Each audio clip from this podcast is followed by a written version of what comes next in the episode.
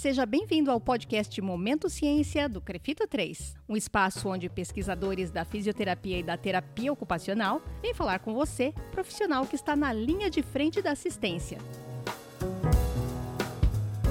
Aqui no Momento Ciência, você vai ouvir os autores de artigos científicos da terapia ocupacional e da fisioterapia falando sobre os estudos que fizeram, mostrando para você, terapeuta ocupacional, para você, fisioterapeuta, a importância das descobertas dos trabalhos de pesquisa para atuação profissional. Tudo apresentado numa linguagem bem objetiva, bem prática, para todos entenderem a importância desses estudos para a prática profissional fortalecendo a cultura da prática baseada em evidência científica.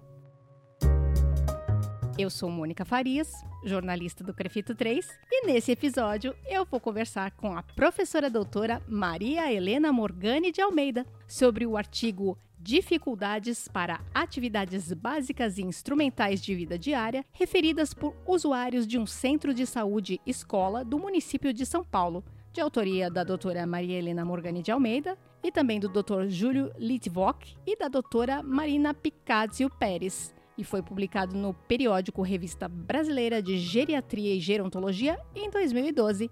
E esse artigo, sobre o qual a gente vai conversar hoje, derivou de outros estudos preliminares nessa área que você conduziu com usuários idosos. E essa pesquisa com esses usuários idosos teve como agência financiadora a FAPESP, a Fundação de Amparo à Pesquisa do Estado de São Paulo.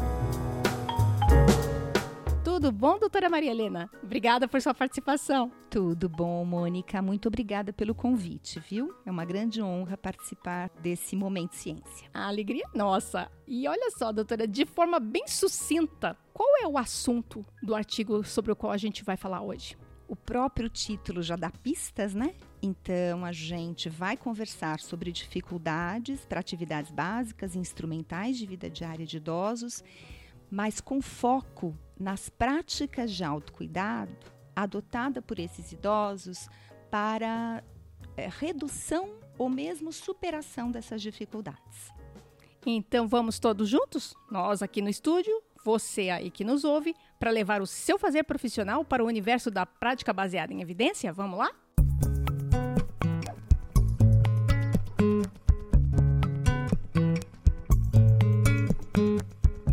Docente e terapeuta ocupacional, a doutora Maria Helena Morgani de Almeida tem atuação nas áreas de geriatria e gerontologia, nos âmbitos do ensino, pesquisa e assistência desde 1985.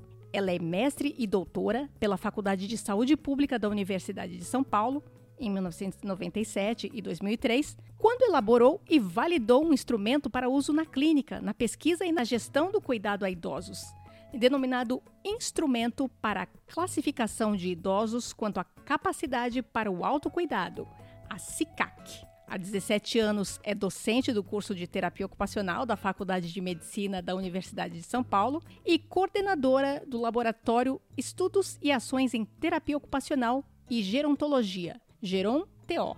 Geronto. é uma boa sacada. Geron-TO. Em parceria com a terapeuta ocupacional e doutora em Ciências da Reabilitação, Marina Picazio Pérez Batista tem como principais temas de estudo a terapia ocupacional, envelhecimento e promoção da saúde, autocuidado, capacidade funcional e instrumentos de avaliação em gerontologia. Mais uma vez, muito obrigada por sua participação no podcast, doutora Maria Helena, que vai apresentar hoje aos ouvintes o artigo Dificuldades para atividades básicas e instrumentais de vida diária referidas por usuários de um centro de saúde escola do município de São Paulo.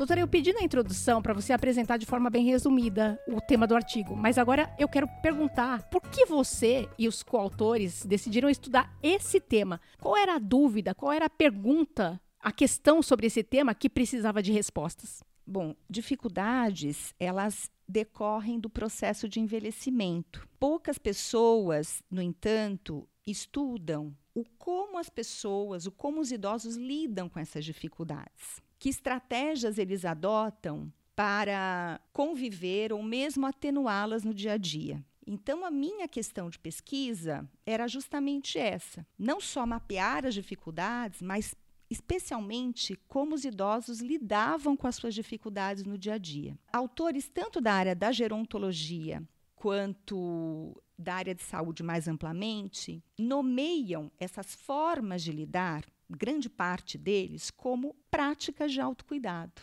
Então, a nossa intenção era justamente essa: identificar os graus de dificuldade, podendo não haver, podendo haver algumas dificuldades para as quais as pessoas utilizavam práticas, também dificuldades que elas só superavam com auxílio de outras pessoas, infelizmente, dificuldades grandes a ponto da pessoa deixar de realizar atividades.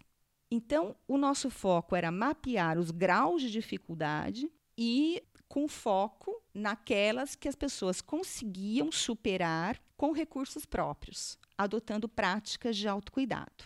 Eu escolhi falar sobre isso hoje, Mônica, porque o autocuidado de idosos, embora é, eu tenha começado a estudar esse tema por volta de 2009 e publicado esse artigo em 2012, ao meu, no meu ponto de vista, ainda é um tema bastante atual e relevante do ponto de vista social e científico, já que Uh, os idosos, especialmente aqueles com fragilidades, que cursam, enfim, com doenças crônicas, com dificuldades nas suas atividades, são vistos como doentes, incapazes, dependentes, uh, já destituídos muitas vezes né, da, sua, da sua autonomia para tomada de decisões, quando, na verdade, as pessoas têm um potencial para identificar né, fatores que geram dificuldades, para lidar com essas dificuldades,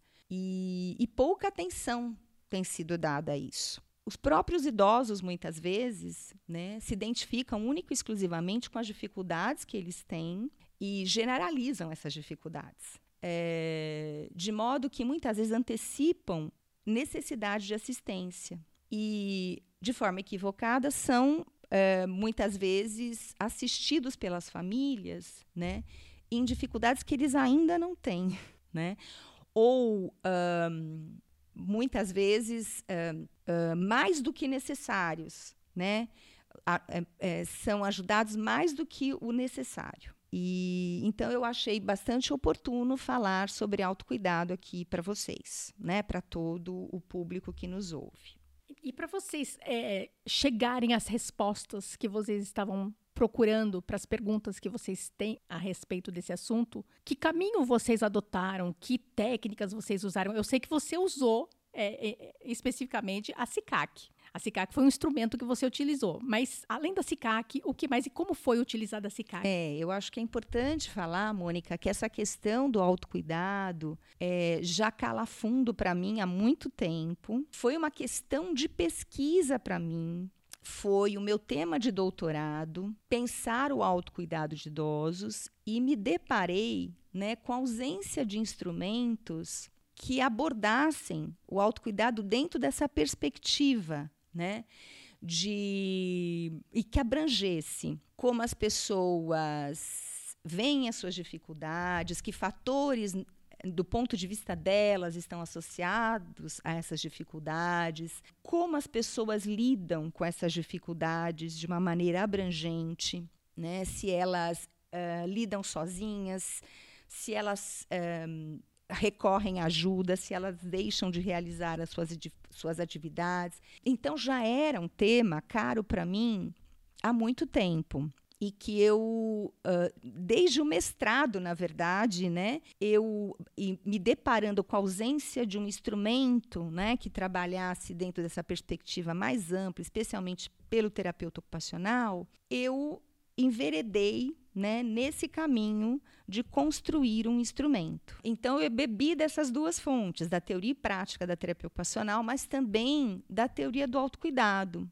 que tradicionalmente é da área de enfermagem, mas que ampara, que por meio dos seus conceitos e da articulação desses conceitos, ampara a atuação de profissionais da saúde para além da, daqueles da área de enfermagem, que vê o homem como ser capaz de lidar com questões internas e externas, né? Uh, que a, a, um, interferem na sua capacidade de autocuidado, né? Que é capaz uh, de empreender ações nessa direção. Então, eu achei que, que realmente assim era muito é, próximo da forma como nós, terapeutas ocupacionais, pensávamos. Né? Então, eu elaborei esse instrumento né, a partir dessas duas fontes de informação e ouvindo idosos. Então, eles, uma, um grupo de idosos me ajudaram a elaborar questões. Então, eu fui com uma, um, um roteiro preliminar, ouvi os idosos, que trouxeram outras questões que, que tinham relação com autocuidado. Eu analisei essas informações por meio de análise de conteúdo e gerando, portanto, uma versão né, é, mais uh, fiel à realidade desses idosos. E assim eu elaborei esse instrumento no âmbito do mestrado e validei no doutorado. Eu validei com especialistas, terapeutas ocupacionais, foram 15 terapeutas ocupacionais que se manteram fiéis a, em todo o processo. Eu validei por meio de uma técnica Delphi. A técnica Delphi é uma técnica que gera produtos uh, validados do ponto de vista do seu conteúdo. E esses 15 especialistas foram ouvidos em algumas rodadas. O instrumento foi aprimorado, portanto, né, com auxílio desses especialistas e validado em seu conteúdo por meio dessa técnica. Depois, eu apliquei né, a versão consensuada pelos especialistas a 60 idosos. Eu apliquei a 30 idosos em dois momentos por meio dessa reaplicação, eu fiz a confiabilidade do instrumento. Eu verifiquei a estabilidade de respostas, a despeito do tempo, que foi em torno de uma semana a 15 dias de reaplicação. Então, isso, isso falou a favor da estabilidade do instrumento, né? de obtenção de respostas pelo instrumento. Depois eu fiz um outro teste né, de verificação da, da consistência interna do instrumento, comparando as respostas às questões, é, as respostas dadas para os domínios e para o instrumento como um todo. Então, o que a gente chama de consistência interna. Havia uma coerência de respostas, né? tanto referentes ao domínio quanto ao instrumento como um todo. Então, esse, esse é, esses procedimentos, tanto de validação de conteúdo quanto avaliação de confiabilidade, no que se refere à estabilidade, à consistência interna do instrumento, um, conferiram validade ao instrumento. Né? É, e nós publicamos os resultados né, do mestrado, ou seja, a elaboração e a validação desse instrumento por meio de três artigos que depois eu posso disponibilizar também.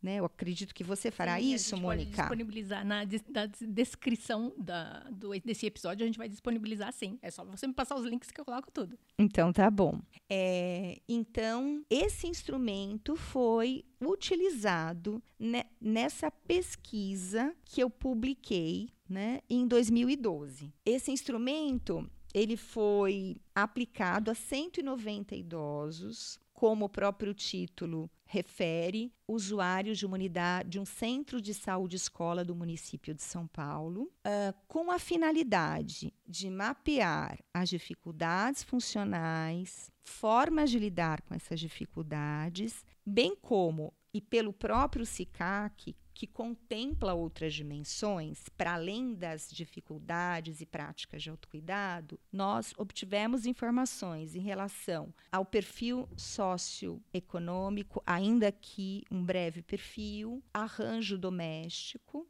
ou seja, se o, idoso, se o idoso mora só com outras pessoas, se não mora com outras pessoas, com que frequência se relaciona, como avalia esses relacionamentos, e um outro domínio do instrumento, é, naturalmente que ele vai trazer informações gerais, como idade, sexo, estado civil, mas ele também informa sobre o universo ocupacional. Então, ele, por meio do SICAC, né, nós conseguimos levantar informações demográficas e sociais, alguma informação econômica, universo de atividades que compõem o dia a dia dos idosos, de cada um deles, e aquelas com ênfase naquelas para as quais ele tem dificuldade e formas de lidar com elas. Então, essa pesquisa, como eu disse anteriormente, foi realizada com 190 idosos, usuários de um centro de saúde escola, moradores da área de abrangência que estavam inscritos né, nessa unidade há algum tempo. E, para além disso, nós um, levantamos também informações no domicílio. Esses idosos foram entrevistados né, nos seus domicílios, foram observados nas atividades para as quais eles tinham dificuldade e interesse de superação. Eles elegeram algumas atividades que eles considerassem mais importantes. Uh, e nós observamos como eles desempenham aquelas atividades e, com autorização deles naturalmente, né, fotografamos imagens e pudemos, então, além de obter informações por meio de entrevistas utilizando o SICAC, também imagens dos seus domicílios e eles realizando algumas atividades.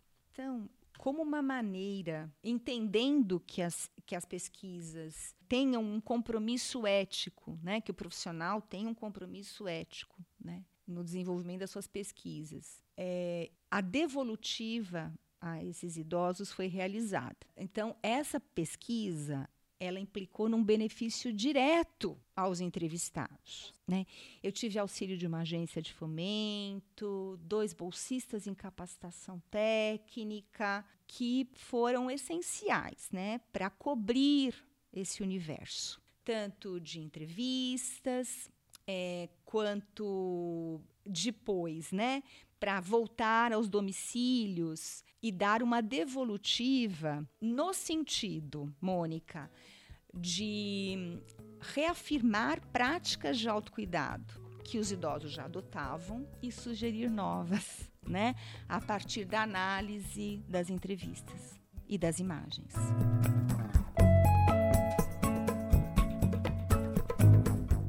Ao final desse trabalho todo, e mesmo após a devolutiva, aos 190 pacientes, aos 190 entrevistados, na verdade, é, o que vocês encontraram como respostas às perguntas, às, questões que vocês colocaram no início do trabalho de pesquisa, que vocês queriam, o que vocês queriam descobrir, o que vocês descobriram?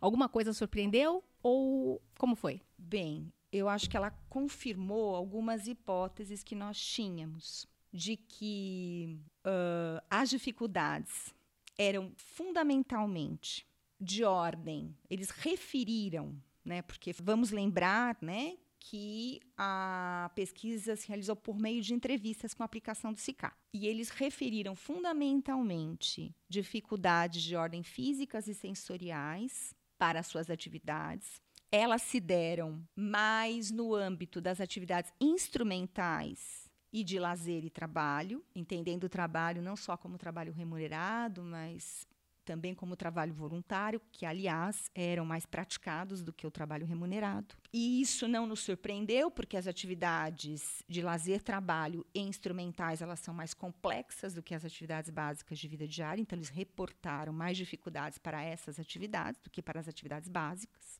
Dentre as atividades básicas, as que eles referiram mais dificuldade foram na locomoção e al alguma dificuldade de continência também, tá? Continência urinária. A maioria eram mulheres. Então, isso não nos surpreendeu, porque hum, os idosos, em geral, as pessoas de uma maneira geral, não exclusivamente idosos, né? Elas identificam ah, as dificuldades como sediadas no próprio corpo. Então, elas muito pouco reconhecem a participação do ambiente na produção das suas dificuldades. E o que, que a gente, ao longo da vida, né, foi forjado a pensar? Que o envelhecimento cursa com dificuldades, com incapacidades. Então, naturalmente, se eu tenho dificuldades, elas decorrem exclusivamente do tempo, do desgaste que meu corpo sofreu no tempo. As pessoas não veem que as dificuldades, muitas vezes, po pode estar nas exigências do ambiente que são muito altas, especialmente, né, ambiente externo, né, com todas as, as barreiras né, arquitetônicas e mesmo atitudinais. Então, infelizmente, os idosos, né, eles identificaram que as dificuldades eram decorrentes exclusivamente do envelhecimento. Poucos identificaram dificuldades no ambiente que explicassem as suas dificuldades. Né? Eh, poucos identificaram né, fatores no ambiente que identificassem as suas dificuldades. Então, esse foi um importante achado. Né? Nós, por meio do SICAC, mapeávamos também características sociais, demográficas, algumas econômicas, né? que mostraram que esses idosos eram fundamentalmente mulheres, que uma parte significativa, embora não percentual alto, mas um percentual importante preocupante de quase 12% das pessoas não contavam com ninguém que os ajudassem, essas pessoas também, na sua maioria, do, do, ponto de vista conjugal, né? Quase 70% não contava com cônjuge, ou porque eram viúvas, ou porque nunca foram casadas, ou eram divorciadas. Então a gente tinha um percentual de pessoas vulneráveis do ponto de vista, né, das suas, das suas redes, né, do ponto de vista relacional. A maioria mulher, mulheres, portanto, né, é, sozinhas e que contavam com pouca ajuda, né? E que ao cruzarmos, associarmos, né? Então, nosso estudo foi transversal, né? Então, ele foi um recorte no tempo que permite que a gente estabeleça associação entre variáveis. Não nos permite estabelecer relação de causa e efeito, mas nos permite estabelecer associação entre variáveis. E questões sociais e demográficas, né, uh, que segundo a MS caracterizavam esses idosos, já que a maioria eram muito velhos, mulheres, né, que não não tinham, uh, que não contavam com companheiro, essas características estiveram associadas na nossa pesquisa a requerer ajuda para atividades. Né? Então, quando nós mapeávamos os graus de dificuldade para atividades instrumentais e básicas de vida diária, aquelas pessoas né, que um, muitas requeriam ajuda para suas atividades, especialmente instrumentais, e, e essas pessoas também eram as que mais frequentemente uh, dispunham de poucos recursos humanos para lhe ajudar. Então, na nossa pesquisa, tanto as atividades instrumentais quanto lazer e trabalho, e mesmo as básicas, dificuldades para essas atividades, requerer ajuda para essas atividades, esteve associado com riscos demográficos e sociais. Esses resultados todos mostram coisas, fatores importantes, são descobertas importantes que podem ser aproveitadas pelo terapeuta ocupacional na clínica, no consultório dele, podem ser aproveitadas de que forma essas informações, esses resultados que vocês pesquisadores encontraram? Eu acho que é imprescindível né, que quando os profissionais avaliem né, a funcionalidade das pessoas, né, sobre seus cuidados, e aí falando particularmente dos idosos, né, que não desconsiderem, aliás, avaliem e considerem, né, na sua atuação, no escopo da sua atenção, atuar sobre os determinantes sociais. Pouco não temos né, ingerência sobre uh, determinantes demográficos, certo? Mas é, temos como atuar sobre determinantes sociais. Esses resultados é, chamaram a atenção, inclusive, da agência de fomento, né, que, que, que nos apoiou na pesquisa com 190 idosos, e eles e nós pedimos e eles nos concederam uma extensão do recurso. E nós, é, por, por um ano, né, uh, tivemos a prorrogação do apoio. E nós propusemos, e eles entenderam como relevante, acompanhar atuar junto à, parcela desses idosos. E nós atuamos junto a 58 idosos, tá? que eram idosos que compunham aqueles com dois ou mais riscos para para incapacidade, institucionalização e morte, né? Como eu disse, a OMS prevê né, riscos demográficos, econômicos, funcionais para incapacidades, eh, institucionalização e morte de idosos. E nós, o SICAC permite que a gente levante esses riscos. Tá? E aqueles que, por meio do SICAC, se enquadravam em dois ou três grupos de, de risco, foram eleitos para serem participantes de um programa com ênfase no autocuidado de 86 idosos, 58 um, se dispuseram a participar desse programa. Esse programa compreendeu três idas ao domicílio, né? uma para aplicar o SICAC, né? atualizar os dados do SICAC. Uh, a segunda visita foi para prestar orientações com base nesses dados. E a terceira foi para reaplicar o SICAC e verificar resultados das intervenções. E foi muito interessante. Né? Então, da mesma forma que na pesquisa original, junto com a aplicação do instrumento, nós obtivemos imagens, amostras dos idosos em atividades e nos baseamos né, nesse pool de informações para pensar é, orientações fornecê-las, não só verbalmente, mas por meio de impressas, elas foram impressas também, foram ilustradas. Então, nós ofertamos a cada um desses 58, 58 idosos né, uma, uma, uma devolutiva impressa e ilustrada. E nós obtivemos resultados interessantes. Então, ao longo de um ano, o que nos chamou bastante atenção então, nós comparamos né, as informações obtidas antes e depois dessa intervenção e constatamos que não houve pior em nenhuma atividade cotidiana, a despeito de serem idosos que, como eu disse a vocês, né, eles acumulavam dois ou três agrupamentos de risco. Então,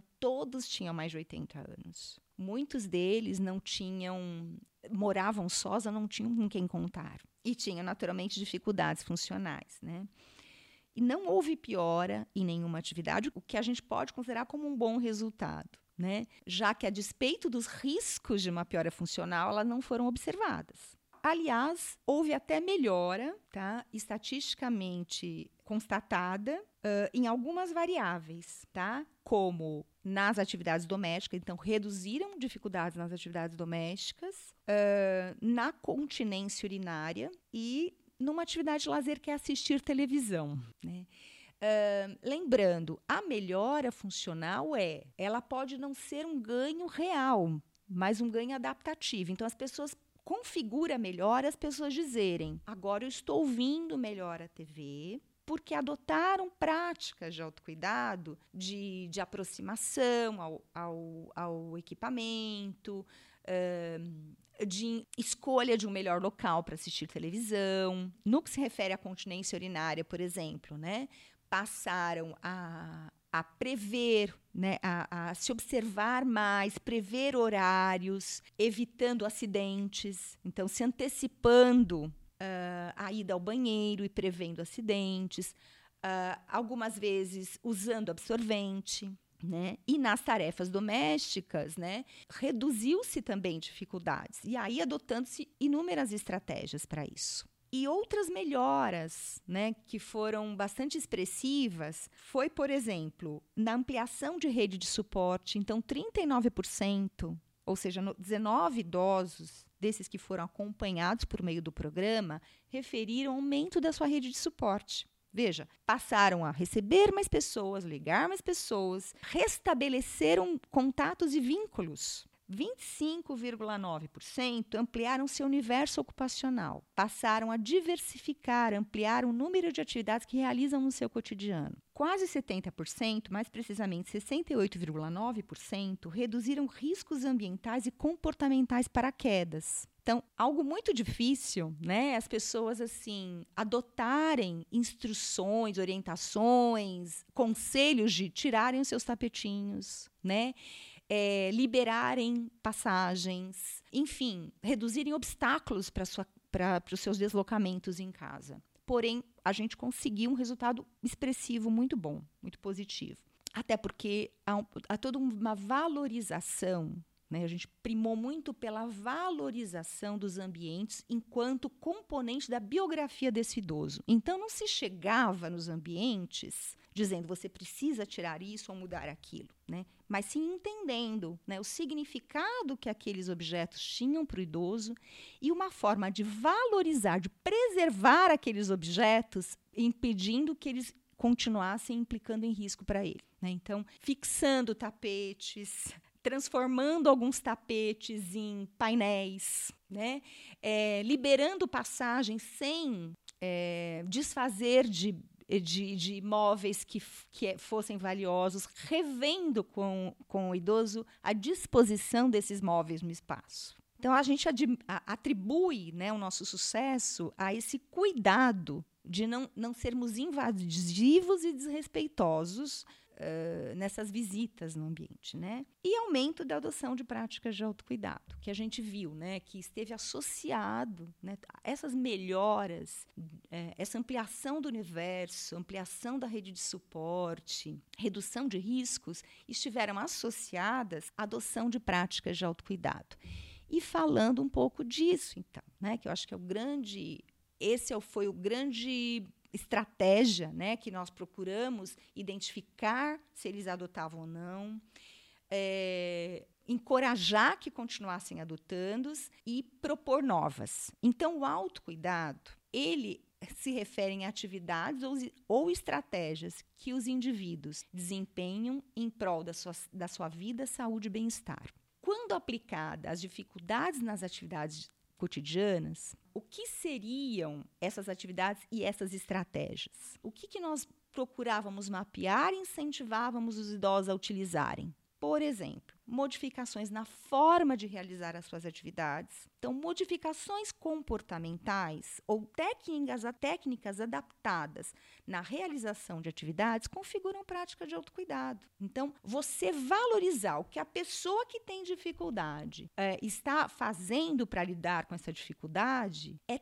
tirar a pessoa da condição de paciente para a condição de, e colocá-la na condição de agente. Então, você perguntar para ela o que, que o senhor faz para lidar com a sua dificuldade no banho, no vestir-se, nas tarefas domésticas e partir desse referencial e complementar essas práticas, reafirmar essas práticas, sugerir novas, alertar o idoso caso algumas práticas possam estar agravando alguma dificuldade. Esse é o nosso trabalho. Né? Então, quem adota como paradigma a promoção da saúde, quem adota como estratégia para promover saúde o autocuidado, está valorizando as estratégias que os indivíduos e as comunidades adotam em prol da sua saúde. Então eu não vou chegar e dizer assim, está tudo errado. Eu vou ouvir o que a pessoa está fazendo e porque ela convive com o problema mais tempo, o problema não surgiu, da, é, ele não se agravou da noite para o dia, então a pessoa veio é, se perguntando, experimentando formas de lidar com aquele problema. Então eu valorizo isso. Então, modificações fo na forma de realizar atividades configuram uma prática de autocuidado. Uma outra prática de autocuidado que o profissional encoraja e complementa é, são as modificações ambientais. Né?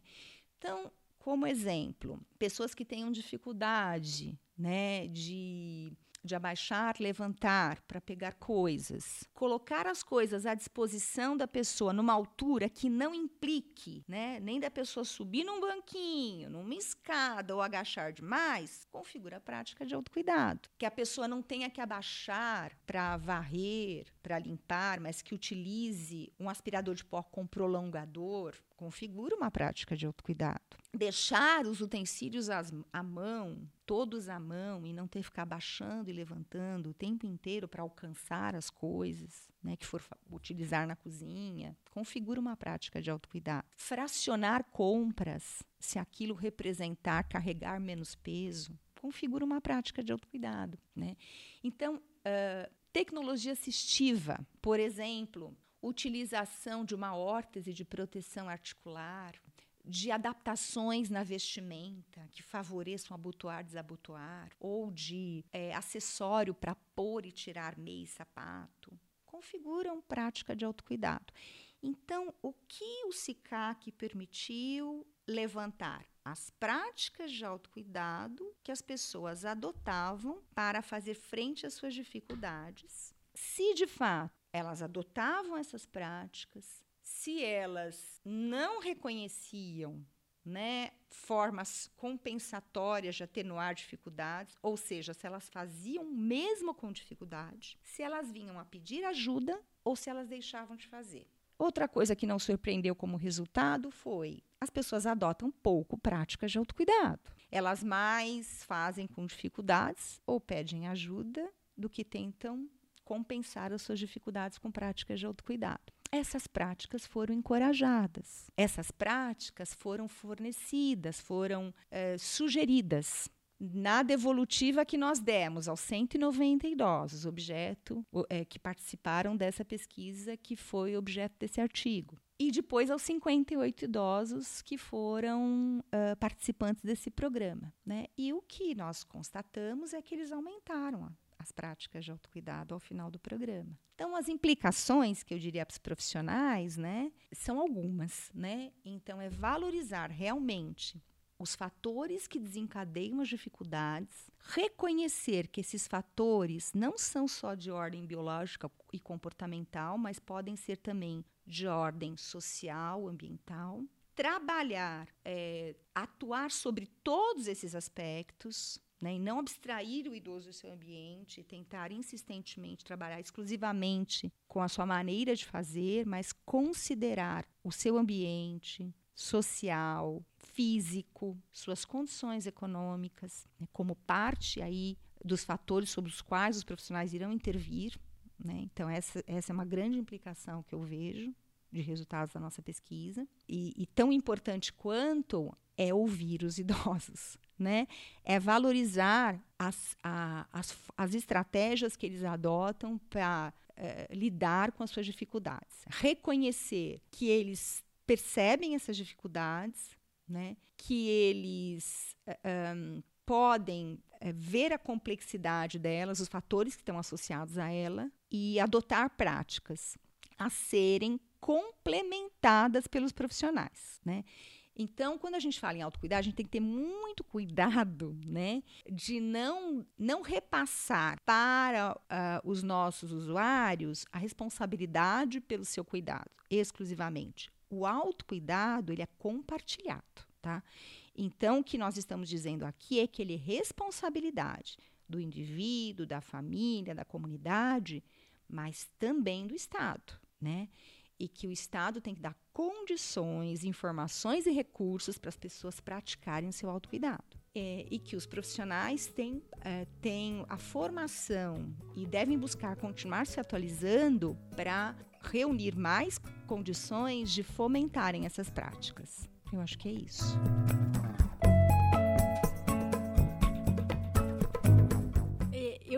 fiquei curiosa, é, ouvindo você falar a respeito do seu artigo e lendo o artigo propriamente, eu entendo que a CICAC, ela pode é, ter vários outros artigos derivados desse instrumento. Ela, a, a CICAC suscita investigar outras, outros aspectos desse assunto com a utilização desse próprio instrumento.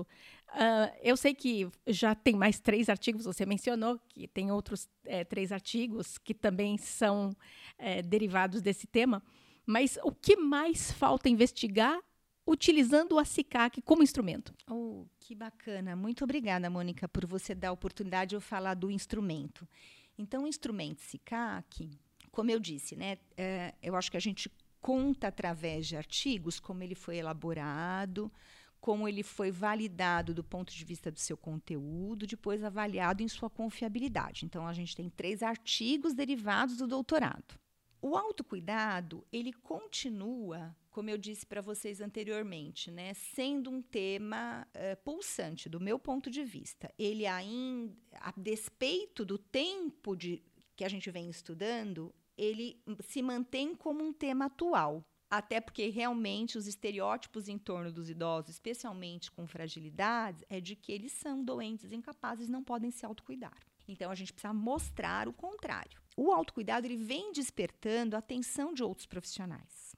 As pessoas têm me pedido uh, o instrumento na íntegra, é, têm me pedido autorização para a utilização desse instrumento em em estudos. E eu, uh, como orientador em programas de pós-graduação, uh, a depender do, do tema de interesse dos, dos candidatos aos, ao, aos programas, eu venho né, é, propondo a utilização desse instrumento, né, que compõe uh, algumas questões de pesquisa trazidas por, por alguns desses candidatos. Desde que eu ingressei em programas de pós, que foi em 2017, eu já eu orientei um trabalho utilizando o SICAC que avaliou o autocuidado, né, dificuldades funcionais e práticas de autocuidado de idosos em território de extrema vulnerabilidade social. Foi concluído o mestrado da Priscila Tavares Sempre Bom. O mestrado dela é, está disponível no banco de teses da USP.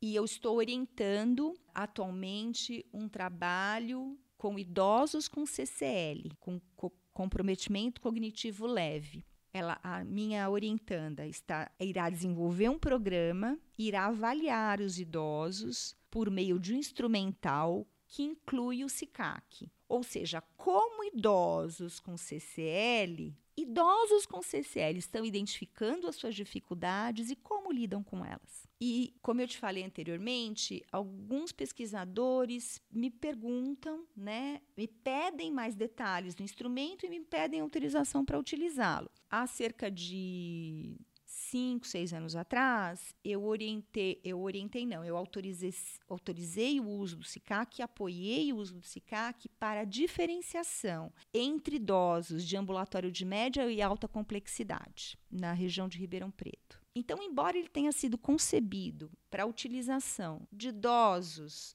atendidos em atenção básica de saúde, utilizado né, com idosos nesse âmbito de atenção, Uh, as pessoas estão vendo o potencial dele para mapear dificuldades, identificar formas de lidar com elas em outros âmbitos assistenciais. E eu mesma, através das minhas orientações.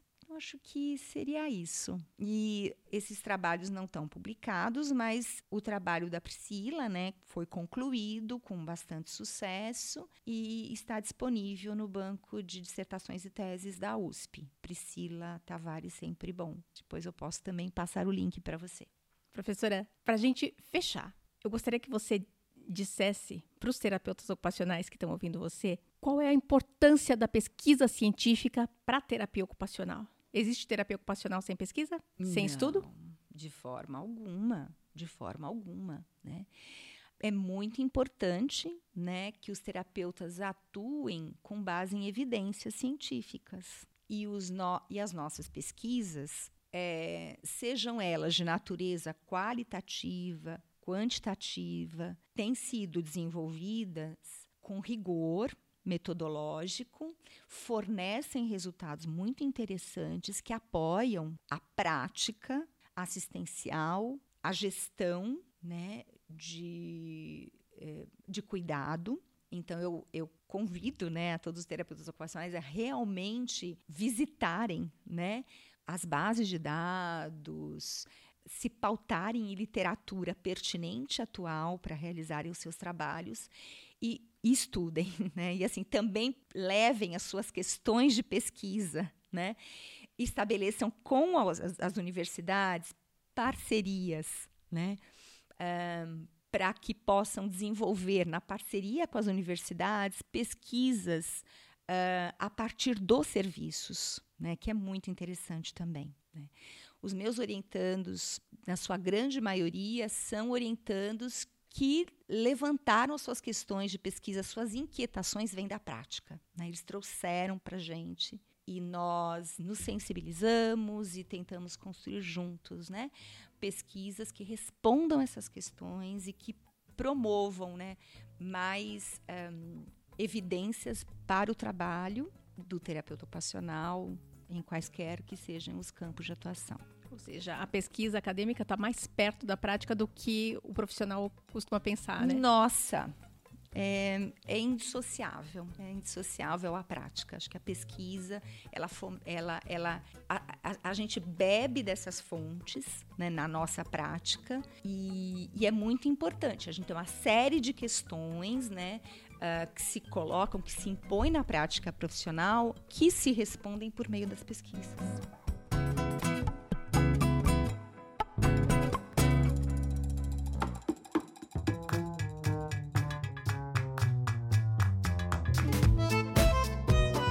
A gente encerra aqui mais esse episódio do podcast Momento Ciência do Crefito 3. Agradeço mais uma vez a convidada desse episódio, a doutora Maria Helena Morgani de Almeida. Doutora Maria Helena, muito obrigada. Eu é que agradeço a oportunidade de estar aqui falando com vocês e, para um, um, público né, extenso de terapeutas ocupacionais e fisioterapeutas. Né? Eu fico absolutamente à disposição né, para quaisquer dúvidas uh, que vocês tenham em relação ao tema, às pesquisas que nós realizamos. E, Quem quiser fazer contato. E, por favor, insisto que façam contato. Como eu disse, eu disponibilizo os links para todos os artigos que nós escrevemos em torno do autocuidado, tá bom? Na descrição desse episódio você encontra o link para acesso ao artigo, aos artigos, né, doutora uhum. Maria Helena? Sim, sim. E agradeço a todos vocês, profissionais, estudantes de graduação, pesquisadores, que valorizam a ciência como o fundamento que faz a sua profissão crescer e avançar. Não perca o próximo episódio do podcast Momento Ciência do Crefito 3. A gente espera por você.